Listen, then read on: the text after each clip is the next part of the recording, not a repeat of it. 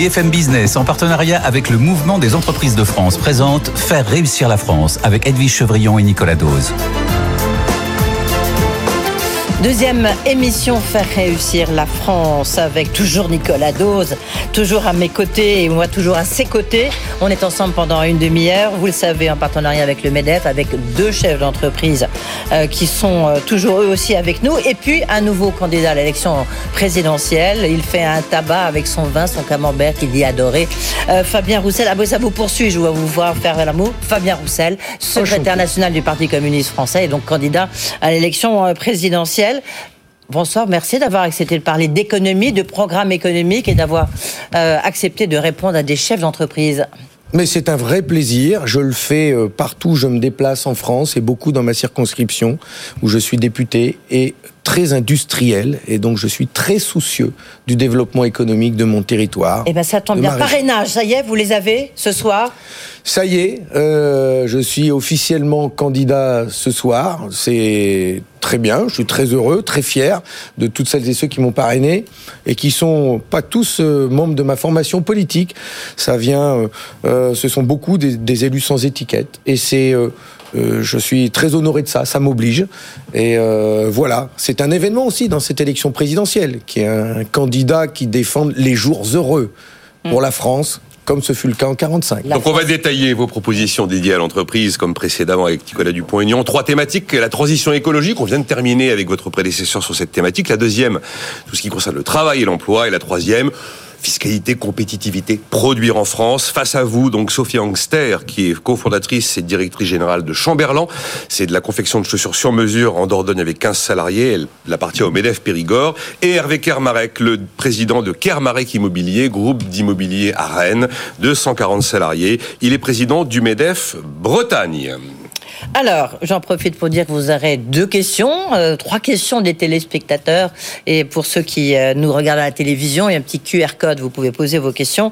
Et ceux qui nous écoutent à la radio, c'est le site euh, sur le site de BFM Business. J'en profite pour vous dire que vous aussi, on vous retrouvera dans un live Instagram. Ça sera à 20h20. Alors, peut-être avant que Nicolas rentre dans le vif du sujet, moi j'ai eu une même question tout à l'heure, euh, puisque vous êtes candidat, euh, vous arrivez euh, au pouvoir. Fabien Roussel, quelle est votre première mesure pour faire réussir la France? D'abord, je prendrai tout de suite une mesure pour augmenter le SMIC. Euh, en le portant à 1900 euros brut, et je tiens au brut, et à convoquer une conférence euh, générale des salaires pour que l'ensemble des branches se réunissent et que l'on décide que ensemble, suite à cette hausse du SMIC, l'ensemble des salaires puissent progresser. Je mettrai tout de suite la pension à 1200 euros net pour rétablir cette justice envers nos retraités, mmh. celles et ceux qui ont travaillé pendant 40 ans, parfois plus, et qui se retrouvent aujourd'hui avec des, des pensions de misère, ce qui n'est pas juste. Et je mets en place tout de suite euh, la réalisation du revenu étudiant pour faire en sorte que nos étudiants, et je l'espère à la rentrée de 2022, sinon on essaiera au plus vite, faire en sorte que nos étudiants puissent bénéficier d'un revenu leur permettant de pouvoir étudier sans être obligés de travailler. Donc on entend que les premières mesures pour faire réussir la France porteront sur le pouvoir d'achat et les rémunérations. Alors on va commencer avec la transition écologique. Je résume brièvement les éléments que j'ai retenus de votre programme concernant la transition verte. Vous êtes favorable au nucléaire, 6 EPR, on arrête de fermer des centrales, nationalisation d'Engie et d'EDF. Vous êtes pour un mix 100% renouvelable et nucléaire. Vous parlez d'un fonds de 10 milliards d'euros par an pour rénover 700 000 logements tous les ans. Également un fonds écologique et social de 100 40 milliards d'euros par an. C'est bien ça, vous me direz si je me trompe. Après, il y a une baisse de TVA de 5,5% sur la TICPE, c'est la taxe qui frappe les carburants. La, TICPE flottante qui permettrait de baisser de 30 centimes le litre de carburant. Et le chèque énergie que vous portez à 700 euros minimum. J'ai bon oui, oui, oui, oui, Bien résumé. C'est bien 140 milliards d'euros par an de le Fonds écologique et social. Euh, oui, le Fonds pour l'emploi et le climat. C'est 6% du PIB. Ah ben 140 milliards, je vois très bien, oui. C'est ce que préconise le GIEC pour pouvoir relever le défi euh, climatique pour euh, les années qui viennent. Non, mais 140 milliards, je voyais très bien ce que c'était. C'était juste par an, je voulais être certain. Question de Sophie Angster. Alors, euh, aujourd'hui, on parle beaucoup de nos forêts françaises et notamment du prix du chêne qui explose et de nos chênes qui partent massivement en, Chine à l'état brut. Donc, on a aujourd'hui des arbres qui parcourent 7500 km aller, 7500 km retour pour se retrouver finalement dans nos boutiques transformées en parquet. Alors qu'aujourd'hui, euh, nos scieries ont du mal à acheter euh, ce même bois parce qu'il y a cette flambée des prix. Euh, je trouve que c'est absurde évidemment d'un point de vue écologique, mais aussi humain. Et du coup, je voulais savoir comment vous, vous comptiez remédier à ce type de problème. Bah, c'est typique d'une filière qui a été abandonnée euh, comme beaucoup de nos filières euh, en France. Je pense à celle du textile, celle du lin, etc. Mais on va rester sur la filière bois. Filière abandonnée parce qu'on a ouvert notre économie au grand vent, au libéralisme, et on a laissé la transformation du bois se faire dans des pays lointains, sans tenir compte du coût social, sans tenir compte du coût climatique parce qu'effectivement, ce bois transformé revient ici par paquebot, euh, par d'autres moyens, et il a un coût carbone élevé. Et donc, on se rend compte aujourd'hui que ce capitalisme débridé, qui a contribué à déshabiller, désindustrialiser notre pays, en fait, aujourd'hui, on le paye cher. Et donc, il faut reconstruire ces filières. Quand je dis ça, je sais que c'est pas simple et qu'on reconstruit pas une filière en claquant des doigts. Ça veut dire former, investir. Et investir, y compris avec de l'argent public, en accompagnant les entreprises, des PME qui bien souvent ne sont pas celles qui délocalisent, les aider. Les aider à pouvoir embaucher, transformer, produire en France. C'est ça pour moi, réindustrialiser le pays, parce qu'un pays sans industrie est un pays sans avenir. Et on a besoin de reconstruire cette filière bois dans notre pays et pouvoir hein, transformer. Celle-là, autant la mienne n'existe plus hein, dans la chaussure, mais dans la filière bois, elle existe encore. Et on a des scieries qui n'arrivent pas à acheter cette matière première parce que justement les Chinois enchérissent. Et il y a peu de on a une main-d'œuvre qui, coûte aussi mm. euh, plus cher qu'en Chine. Donc, du coup, eux peuvent, se permettre de payer plus cher la matière première parce qu'ils sous-payent leur main-d'œuvre. Mhm. Et nous, on est en concurrence directe avec ça. Mhm. Sophie, vous avez une autre question, mais d'abord, moi, je voudrais revenir sur un, point. Je, je, vais revenir sur la manière dont je souhaite pouvoir aider les entreprises. Justement. Parce que l'enjeu, c'est ça, c'est que ces entreprises, celles qui ont la possibilité de transformer, puissent pouvoir le faire ici. Mm. L'enjeu, c'est pas d'aligner nos salaires sur ceux euh, des Chinois ou, d'autres pays d'Asie. Parce que si c'est ça que vous dites et que vous mettez en concurrence, on va pas s'en sortir. Parce que bien sûr, si on tire par le bas les salaires chez nous, euh, une France des bas salaires, ça va être une France pauvre. C'est une France qui ne va pas se développer. Et donc, comment on fait pour aider nos entreprises? Je souhaite, moi, pouvoir justement mettre en, place un plan de soutien euh, à nos entreprises, surtout nos PME, celles en tout cas qui feront le choix de relocaliser, de transformer ici. Baisse des coûts de l'énergie. Gaz, électricité, on va certainement y revenir. Baisse des coûts de l'énergie, on va y revenir tout à l'heure. On va parler du nucléaire, etc. Mais juste ça. on n'a pas la demi-heure sur les bon, Baisse des coûts de l'énergie. Dites-le tout de suite à la limite si vous voulez. En reprenant la maîtrise des coûts de l'électricité, je propose tout de suite de baisser de 30% la facture énergétique et pour les ménages et pour les entreprises. Parce que c'est pas nationalisant EDF, qui est quasiment nationalisé aujourd'hui. Vous allez y arriver. Mais parce qu'il y a au moins 30% de taxes qui pèsent aujourd'hui sur la facture énergétique que nous sert à financer la dette. supprimer. on va en parler de la dette. Non, non, non, non. Ça finance aussi les retraites des électriciens gaziers. Oui. Pop, pop, pop. Ils financent avec leurs cotisations. S'il n'y avait pas la CTA, euh, la CTA, il n'y en a plus besoin aujourd'hui. Invitez une fois ici la CGT Énergie, ils vous l'expliqueront. Il n'y en a pas besoin. C'est eux qui nous le disent. Il n'y a pas besoin. J'espère qu'ils ne se trompent pas. Ah ben non, non, non, mais d'accord, ok, ok. Mais invitez-les un jour. Bon, contradiction. Non, mais invitez-les. Il y a 30% de taxes à baisser. C'est tout de suite une baisse de la facture énergétique pour ces entreprises, du boulanger à, euh, à la scierie qui transforme le bois. La baisse des cotisations d'assurance. Les assurances coûtent de plus en plus cher. Elles se gardent. C'est pour ça que je nationalise AXA pour retrouver une entreprise, pour avoir une entreprise publique en matière assurantielle et faire en sorte que l'on puisse baisser les coûts des assurances pour ces entreprises. Enfin, dernier levier, je fais des prêts bonifiés aux entreprises. Quand elles empruntent 100, elles remboursent 80. Ça leur coûtera, c'est des prêts à taux négatifs que l'État mettra à leur disposition pour les accompagner dans leurs investissements. Voilà très concrètement la manière dont nous allons, nous envisageons d'accompagner les entreprises dans leur développement et leurs investissements. Oui, la, question c'est pourquoi nationaliser EDF et Engie? D'abord parce que nous avons, nous avons besoin de retrouver, de créer un épique en la matière. Établissement public. Hein. Voilà. Et donc, Pour EDF, c'est 4 milliards d'euros. On est à 84%. L'État est à 84%. Mais Engie, c'est une autre paire de manches. L'ancien gaz de France. Et, et, Engie, c'est une autre paire de manches. Vous avez raison. D'abord parce que je souhaite pouvoir développer une politique énergétique dans le pays qui s'appuie sur le nucléaire et le renouvelable. Je ne souhaiterais pas que demain, il n'y ait que le nucléaire qui soit dans un pôle public. Il faut aussi pouvoir mettre le développement des énergies renouvelables dans un pôle public. Je ne voudrais pas que les éoliennes, les parcs solaires appartiennent demain à des Total ou autres qui vendront. pourquoi vous ne nationalisez pas Total aussi? Mais parce que c'est pas la priorité. Voilà, parce que je, je, je préfère aujourd'hui euh, nationaliser totalement EDF avec Engie dedans, c'est déjà, pas mal. Avec la BNPP, et en la Générale, AXA. En revanche, avoir euh, une politique envers Total qui fera que, au lieu de, se, de, de, de, distribuer la moitié de ses bénéfices, ils vont faire 15 milliards d'euros de bénéfices et d'en distribuer la moitié à ses actionnaires, je lui demanderai un effort important pour compenser justement la baisse du coût de l'essence euh, auprès de l'État. Parce que c'est inadmissible que Total distribue, se fasse 15 milliards d'euros de bénéfices quand aujourd'hui les Français euh, se font euh, se font faire les poches en allant faire de l'essence. En l'occurrence, ils ont fait un petit geste, un petit geste commercial. Et c'est l'État qui fait les poches, c'est plutôt l'État qui fait la Les petits gestes, ils sont contents les Français. Ah, d'accord, d'accord, Oui, oui, mais et ils gagnent combien de PDG de Total? Non, non, je ne connais pas le salaire du PDG de Total. 4 millions d'euros. Et avant 6, il a fait un petit effort. Avant, il gagnait 6 et maintenant, il gagne 4 millions d'euros. Les Français apprécient. Ils n'ont pas l'habitude de le faire s'ils ne l'avaient pas fait leur Oui, mais 4 millions, il gagne. Le PDG. L'État qui gagne quoi? C'est l'État qui gagne le plus sur le. Exact. Ah oui, oui, oui, vous avez raison. Qu'est-ce qui se gaffe C'est pas le président. Ah, mais sur un euro de carburant, sur un euro de carburant, il y a 60 centimes de taxes. Que vos téléspectateurs sachent, le PDG de Total gagne 4 millions d'euros par an. Oui, c'est à peu près.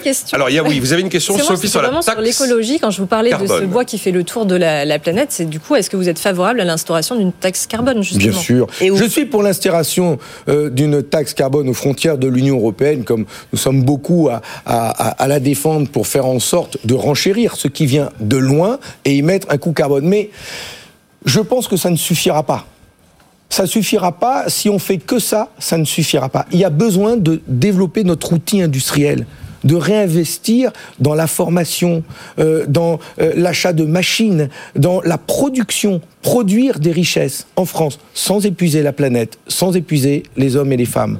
Produire en France, retrouver une industrie et une industrie décarbonée avec euh, notamment de l'énergie nucléaire décarbonée, stable, pilotable, euh, qu'on peut, on peut compter dessus quand il y en a besoin, et pas seulement euh, euh, quand il y a du vent avec les éoliennes. C'est pour ça que c'est important de retrouver notre maîtrise énergétique et retrouver nos outils industriels que l'on avait avant. Les deux chefs, un mot comme, est-ce que vous êtes convaincu par ce que vous dit Fabien Roussel sur le baisse, la, baisse de la facture d'énergie et la façon dont il propose de le faire? Est-ce que tout ça vous semble réaliste ou pas? Il y a une chose... Hervé Camarec, vous n'avez pas encore entendu avec Fabien Non, non, il y a une chose sur laquelle on peut être d'accord. Vous proposez de baisser de 30% les charges qui pèsent sur les entreprises. Là-dessus, on peut être parfaitement d'accord. Et vous avez raison que le coût de l'énergie est un facteur actuellement qui pèse énormément sur le rendement des entreprises. La façon dont vous allez vous y prendre nous semble par contre un peu surprenante parce que privatiser, ça coûtera évidemment énormément d'argent et que d'un côté, vous allez certes alléger les charges, mais de l'autre côté, vous allez endetter l'État. Et je ne suis pas certain qu'au bout du bout, ce soit les entreprises qui soient gagnantes. Mais vous savez ce qui coûte cher aujourd'hui. Vous savez, Mais vous savez ce qui coûte cher aujourd'hui pour moi, c'est ce que je dis. Hein. Oui, ça coûte cher de nationaliser. Mais ce qui coûte le plus cher, c'est d'avoir privatisé. D'avoir privatisé les autoroutes, c'est une hausse des péages régulièrement, chaque fois qu'on part en vacances. D'avoir privatisé EDF et GDF, comme l'a fait Nicolas Sarkozy en 2004 et prolongé par les, les gouvernements successifs, la privatisation d'EDF et de GDF, c'est certainement ce qui coûte le plus cher et aux Français, mais à notre industrie aussi. On, est, on, a, on a un désavantage vis-à-vis euh, d'autres pays parce que justement, on nous fait payer l'électricité trop cher. Nos, nos industriels dans la sidérurgie, dans la, métallurgie. C'est la France, c'est la faute d'un accord qui a été fait au niveau européen. Ah, c'est quand même de la faute des gouvernements successifs qui ont accepté hmm. de libéraliser euh, notre énergie. Nous n'étions pas obligés de le faire. EDF est détenu à 85%, on ben, par l'État. Ben, on ne peut pas dire que c'est libéralisé. Ben, je vais vous demander de travailler là-dessus, mais nous, sommes, nous avons la possibilité d'abroger la loi NOM, et de sortir de ces tarifs réglementés qui sont aujourd'hui mis en place et de faire en sorte de retrouver notre maîtrise dans la fixation des tarifs. Nous pouvons le faire. Voilà, moi je. Allez, allons-y, débattons-en. Mais Ce moi je dis c'est possible. européen. Allez, Et je suis même content d'avoir entendu Bruno Le Maire dire que lui aussi envisage la nationalisation. Comme quoi, vous qu'il êtes se d'accord bat, avec lui Bruno Le aussi. Maire, Il se bat lui aussi Oui. contre Eh oui. le marché unique Et de oui. Comme quoi, l'électricité. vous voyez, on peut avoir des intérêts communs. Qui fait que c'est le mégawattheure au gaz le plus Vous cher avez- qui fixe le prix Et ce n'est pas référence. On peut, on peut avoir un débat, on pourra pas l'avoir là, on n'aura pas le temps malheureusement. Mais euh, Bruno Le Maire, Fabien Roussel, même combat. Euh, deuxième, deuxième thématique, euh, Fabien Roussel, très importante, la bataille de l'emploi, ce qu'on appelle parfois aussi la guerre des talents, lorsqu'on voit ce qui se passe euh, dans toutes les techs. Vous, vous proposez une semaine de 32 heures sans baisse de salaire, un SMIC 1500 euros net, c'est bien ça 1500 euros net 1900 Oui. brut. Mais ou 1900 brut. Non, mais justement, c'est comme ça marche pas. Oui. C'est pour ça que je demandais euh, une précision que vous allez nous donner. Moratoire sur tous les plans de, de licenciement. Et puis un budget, mais ça c'est autre chose, de l'enseignement supérieur qui sera porté de 14 à 20 milliards d'euros, mais ça nous paraissait important de le lire. Alors, sur les mesures Alors, concernant les salaires. Oui, et euh, comme ça, je, je règle la question de l'école. Si on veut, on peut y revenir. Je veux faire de la formation et de l'enseignement une priorité parce qu'on on en a besoin justement. Monde dit ça, pour tous les chefs re- d'entreprise. reconstru- Ben voilà, la formation, la formation, la formation. Donc l'école, la priorité du quinquennat qui vient. Et ensuite, les 32 heures. D'abord, je le vois euh, dans le dialogue, dans la construction, euh, et en commençant par les filières les plus difficiles où il y a besoin peut-être de retrouver de l'attractivité dans les métiers Mmh. et de travailler sur la pénibilité. Donc, on le construira et on le construira ensemble. Oui, euh, un, un- un salaire minimum à 1923 euros brut, parce que le brut, c'est le salaire socialisé qui finance notre sécurité sociale, Ouais. et nous en avons besoin, et nous en avons eu tellement besoin pendant la pandémie pour prendre en charge les tests, les vaccins aujourd'hui, tout ça, c'est gratuit. Et tant mieux. Et donc, c'est, mais c'est même un avantage pour euh, les entreprises. Savoir que les salariés sont bien soignés, qu'ils ont accès aux soins, à la santé, c'est quand même important. C'est aussi ça, la sécurité sociale, et nous en avons besoin. Et donc, euh, et, je veux, et, nous voulons en même temps faire en sorte que tous les salaires progressent. Je le ferai par le dialogue, par une conférence nationale. Et si on n'y parvient pas, et on pourra réfléchir à remettre, pourquoi pas, en place une échelle mobile des salaires avec une, une, évolution euh, euh, euh, avec un coefficient de tous les salaires en fonction de l'évolution du SMIC, Ouais, comme de ça 1 existait à 20 avant. au sein de l'entreprise, du, du plus gros Et avec, salaire oui, ça c'est pour la limitation des salaires entre les plus petits et les plus bas. Par la loi, je déciderai aussi, par la loi, que toutes les branches professionnelles devront s'aligner sur le SMIC. Il y a encore aujourd'hui une quinzaine de branches professionnelles où le salaire minimum est en dessous C'est du SMIC. complètement anormal. Et là, de ce côté-là. euh, Bah ouais, Ah non, enfin, non, si mais c'est on est pas d'accord. normal, On on est fait d'accord. loi, puis c'est Hervé, Hervé Kermarek. Oui, moi j'ai pas compris quand même comment marchait l'augmentation euh, du brut au niveau du net demain, et je ne sais pas qui paiera cette augmentation-là. Forcément, ce seront les entreprises. Ma question, ce n'est pas celle-ci, même si c'est un sujet évidemment prégnant, c'est le problème de recrutement. Aujourd'hui, toutes les entreprises peinent à recruter des collaborateurs. C'est 300 000 emplois qui n'ont pas été pourvus en 2021. Vous proposez la mise en place d'un grand service public. Or, les entreprises, elles ont besoin d'avoir des réponses concrètes maintenant sur cette problématique de recrutement. Quelle réponse immédiate apporteriez-vous aux entreprises qui n'arrivent pas à recruter au-delà même euh, de cette euh, question sur les salaires que les entreprises ont elles-mêmes déjà anticipées? Je pense sincèrement que bon, il y a les mesures euh, dont on vient de parler, mais on a besoin de changer d'état d'esprit en France. Et c'est pour ça que c'est, c'est, je sais pas, moi, c'est, oui, c'est un état d'esprit, une volonté qu'il faut exprimer. Et cette volonté, c'est de retrouver, de renouer avec une France du travail, une France du salaire et du bon salaire, du salaire qui permet de vivre dignement et même redonner du sens au travail. C'est-à-dire que l'on, je crois moi, au bonheur au travail, à l'émancipation au travail. Et vous, chef d'entreprise, vous n'allez pas me contredire là-dessus. Vous êtes aussi soucieux de l'épanouissement de vos salariés. Travaillons à ça. Rendons attractifs des métiers qui ne le sont pas aujourd'hui. Quand il y a des pénuries de recrutement, et j'en parle, y compris avec euh, des salariés, des, des, des chefs d'entreprise chez moi, et qui ont, qui ont tellement mal à recruter, qui ont mis des salaires qui sont bien au-delà du SMIC, bien au-delà. Donc c'est même pas qu'une question de salaire. Est-ce qu'ils y arrivent Mais non, ils ont du mal. dans l'hôtellerie et C'est bien pour ça. là, pour mais le oui, coup, en ce non, mais Donc le problème de salaire n'est pas un problème. mais, mais c'est aussi une question, mais c'est pour vous dire que ce n'est pas que ça. C'est pour ça que je vous parle d'une volonté, d'un état d'esprit, d'une culture qu'il faut retrouver, avec laquelle il faut renouer, de pouvoir dire à la France, et un petit peu le président de la République, que je souhaite être, on va la reconstruire, la France. On va s'y mettre, on va se retrousser les manches, et on va y aller tous ensemble. Oui, les salariés vous allez être mieux rémunéré, retrouver du sens au travail, vous épanouir au travail, travailler moins là où c'est difficile, arrêter de travailler à 60 ans pour pouvoir profiter d'une bonne retraite. Oui, vous les chefs d'entreprise, nous allons vous accompagner dans les investissements, dans la relocalisation de l'entreprise. Vous allez avoir une banque publique, une assurance publique qui va vous accompagner. Nous allons être avec vous. Et quand nous parlons d'augmenter les salaires, d'embaucher 500 000 agents dans nos services publics, santé, école, commune, sur 5 ans, bien sûr. Ça ne se fera pas en un claquement de doigts.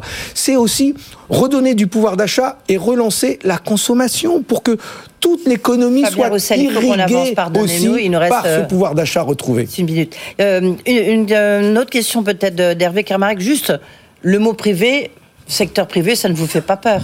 Même si vous êtes euh, ah bah, bah secrétaire national du Parti communiste. Non, mais je vous pose la question. Ben, mais pas du tout. Moi, je pense que. Parce que vous parlez beaucoup du pas je pense, c'est que je crois, je suis convaincu même que salariés et entrepreneurs, ensemble, doivent pouvoir décider ensemble des moyens de production, de comment on produit, de comment on répartit la richesse. C'est ça qu'on doit faire et, faire ensemble. 32, heures sans perte, 32 heures sans perte de salaire, mais pas imposées par la loi, Hervé Camarek. Hein. Et dans le dialogue et dans la construction, et commencer par les plus pénibles. Ah oui, c'est une, une, une, problématique qui se pose aujourd'hui, le temps de travail. Les entreprises ne sont pas du tout contre euh, revoir en effet le, nombre d'heures que les collaborateurs travailleront, mais on le dit finalement. Euh, finalement un peu comme vous. Hein.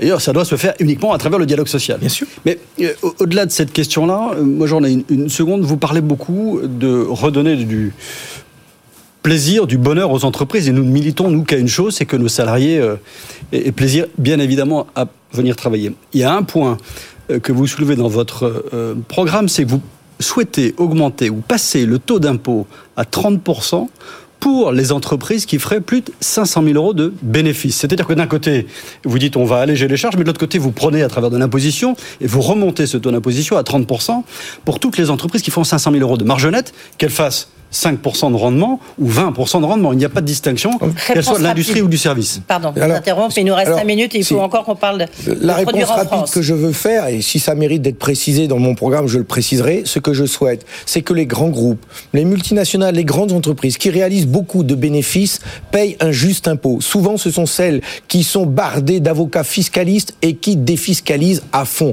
qui font d'ailleurs de l'optimisation fiscale. Elles payent même moins d'impôts qu'une PME. Et ça, ça m'insupporte. Je l'ai résumé en une phrase. Que les petits payent petits, les entreprises, et que les gros payent gros, les grands groupes et les multinationales. Et c'est pour ça qu'aujourd'hui, les petites entreprises avec des petits bénéfices ont un taux d'IS, d'impôt sur les bénéfices, de 15%, tandis que les gros, avant, étaient à 31%. Et aujourd'hui, ce gouvernement, a baissé l'impôt sur les bénéfices de celle-là. Il l'a ramené de 31 à 27 maintenant. Mais c'est l'inverse qu'il faut faire. Que l'on accompagne les petits et que l'on demande aux plus gros qui font beaucoup de bénéfices de participer à l'effort de redressement de la nation. Ce que je trouve dans votre programme concernant le produire en France, la fiscalité, la compétitivité, suppression du CICE, suppression du crédit d'impôt recherche, de plusieurs niches fiscales, vous abrogez les lois travail, le SMIC, on en a parlé, les 32 heures sans perte de salaire, on vient d'en parler, l'IS minimum à 25%, jusqu'à 30%, c'est vrai, au-delà de 500 000 euros de marge nette. Vous parlez d'un ISF triplé, vous arrêtez les plans sociaux en cours, 500 000 recrutements dans la fonction publique, la retraite à 60 ans après 37 ans et demi de cotisation et une pension qui sera équivalente à 75% du salaire net et une pension jamais en dessous de 1200 euros net. Vous taxez de 2% les dividendes pour le grand âge. Question de Sophie Angster. Alors ma question, je vais prendre l'exemple du coup de la fabrication de chaussures que je connais très bien. sûr. dans les années 70, on avait 80 000 artisans qui travaillaient dans la chaussure. Aujourd'hui, on est péniblement 3600. 87% de la production est faite en Asie dans des pays où les gens gagnent parfois 40 euros par mois. Euh, nous, on est subi de plein fouet cette concurrence avec des chaussures à 30 euros, mais quand on achète des chaussures à 30 euros, on achète un peu toute la misère du monde, sauf qu'on ne le voit pas. Donc aujourd'hui, est-ce que vous souhaitez, vous, vous réinvestir dans des métiers tels que le nôtre, le textile, la chaussure, des métiers à euh, forte concentration de main-d'œuvre? Et si oui, comment vous souhaitez vous y prendre? Eh ben, D'abord, je pense qu'il y a eu un problème. Euh, il y a un problème, Houston, comme disait l'autre, c'est que pendant euh, longtemps, on a fait le choix de désindustrialiser et de laisser partir nos entreprises avec une logique. C'est qu'on va garder en France là où on fait beaucoup de, une forte valeur ajoutée et sur des produits qu'on va faire en petite euh, quantité, et des produits de luxe. Mais je pense que vos chaussures, faites sur mesure, sont plutôt des, des produits à haute valeur ajoutée et vous n'en faites pas beaucoup. Par contre, les chaussures qu'on produit en série, celles-là sont parties euh, euh, en Chine Mm. parce qu'il y a une petite marge dessus. Mais c'est une, c'est logique absolument stupide qui nous a fait du mal. Produisons en France, euh, en grand nombre, ces produits où il y a une petite marge. Mais faisons-le en France parce que ce que l'on va gagner derrière, peut-être que l'actionnaire aura une petite marge, mais on va gagner du salaire. De l'emploi, on va Français- distribuer moins de Pardon, RSA. est-ce que les Mais Français sont prêts à acheter ce des qui nous chaussures a- plus chères ce qui- Non, c'est pas non, Ah, si, mais, ça, le mais- si les Français ont un salaire brut minimum à 1923 euros, s'ils gagnent 200 à 300 euros de plus. Si le retraité gagne 200 à 300 euros de plus, lui, il va pas aller le mettre dans les paradis fiscaux. L'argent de plus, il va peut-être s'acheter de meilleures chaussures et des chaussures françaises. Le problème que nous avons eu ces dernières années, c'est Geoffroy Roux de Bézieux qui me l'a dit. C'est le loyer du capital, c'est le coût du capital, c'est le fait que les rendements ont été de plus en plus importants exigés de la part des actionnaires. Des rendements à deux chiffres. Non, pourquoi on n'a pas des des rendements. Mais pourquoi on n'a pas pas besoin de rendements à deux chiffres Vous savez ce qu'a dit le DG de la Caisse des dépôts aujourd'hui dans ici- Sud-Ouest Non, mais attendez, Il attendez, dit pas du tout, c'est le qu'il l'a dit. Hein Il l'a dit ici hier Ah bah soir. alors, allez-y, Ah bah, allez-y, allez-y. Un capitalisme dérégulé et des rendements de plus en plus élevés exigés par les C'était investisseurs. sur BFM Business. Mais il dit tout. Il y a des rendements exigés de Hervé plus en plus élevés par les investisseurs et c'est ça qui nous tue. Hervé regrette. une réaction quand même, j'ai fait la liste à la Ouais. des éléments de Il nous reste 30 compétitivité de. Fabien Roussel. Quand vous entendez ça et que vous voyez un candidat qui dit qu'avec ça, on recrée de l'industrie et des, et des emplois et des salaires. Non, malheureusement, c'est pas si simple que ça. On y a travaillé, les entreprises y travaillent à réindustrialiser et on voit bien que c'est compliqué parce que, euh, imaginons votre exemple, prenons-le jusqu'au bout, on augmente les salaires, donc on donne plus de pouvoir d'achat, mais mécaniquement, cette hausse de salaire se retrouve dans les prix, on crée de l'inflation et donc les 200 euros que vous avez offerts, certainement sur un très court terme, ça fonctionnera, mais sur du long terme, ça ne marchera pas. Et on se retrouvera dans une concurrence si on à crée de nouveau la mondiale. consommation, si les gens achètent plus, si les gens achètent des chaussures, si les gens achètent une maison, euh, vous qui êtes dans l'immobilier et vous qui êtes dans la chaussure, on, on crée un cercle vertueux. Ce qui nous tuerait, ce ne serait de, de ne pas investir dans l'industrie justement. C'est ça qui crée de l'inflation. C'est-à-dire que quand les gens ont plus de salaire et qu'ils achètent des produits importés, c'est pas bon. Mais s'ils achètent français, s'ils achètent ce que l'on produit ici, si on crée de la richesse ici, c'est-à-dire qu'on ne joue pas que sur la demande, on joue sur l'offre. Il faut tenir les deux bouts. Faut pas refaire ce qu'on a fait en 80. En 80, on a fait qu'un bout. On a nationalisé des banques, on a augmenté les salaires, mais on n'a pas euh, sauvé le tissu industriel, on l'a laissé partir. Il faut jouer sur la relance et sur Ça l'offre. sera- Faites, Voilà. faites confiance aux entreprises. Bien Je peux sûr. vous garantir que si elles retrouvent des marges de manœuvre, et donc de la marge en particulier, les salaires augmenteront. Mais ne prenez pas le problème à l'envers. Ça sera le mot de la fin. Merci à vous deux. Merci Fabien Roussel. Merci à vous. D'avoir été avec nous. Donc candidat, ça y C'était est, un c'est plaisir. officiel. Partagez. Candidat euh, à l'élection présidentielle, secrétaire national du Parti communiste. Merci euh, Nicolas. Merci à tous. Euh, de tout de suite, euh, évidemment, Tech Co. Et puis vous pourrez. Non, on peut vous retrouver, Fabien Roussel, 20h20 live Instagram avec Pierre Culfer. Tout à fait. Merci à tous. Merci à vous. Merci. Faire réussir la France sur BFM Business.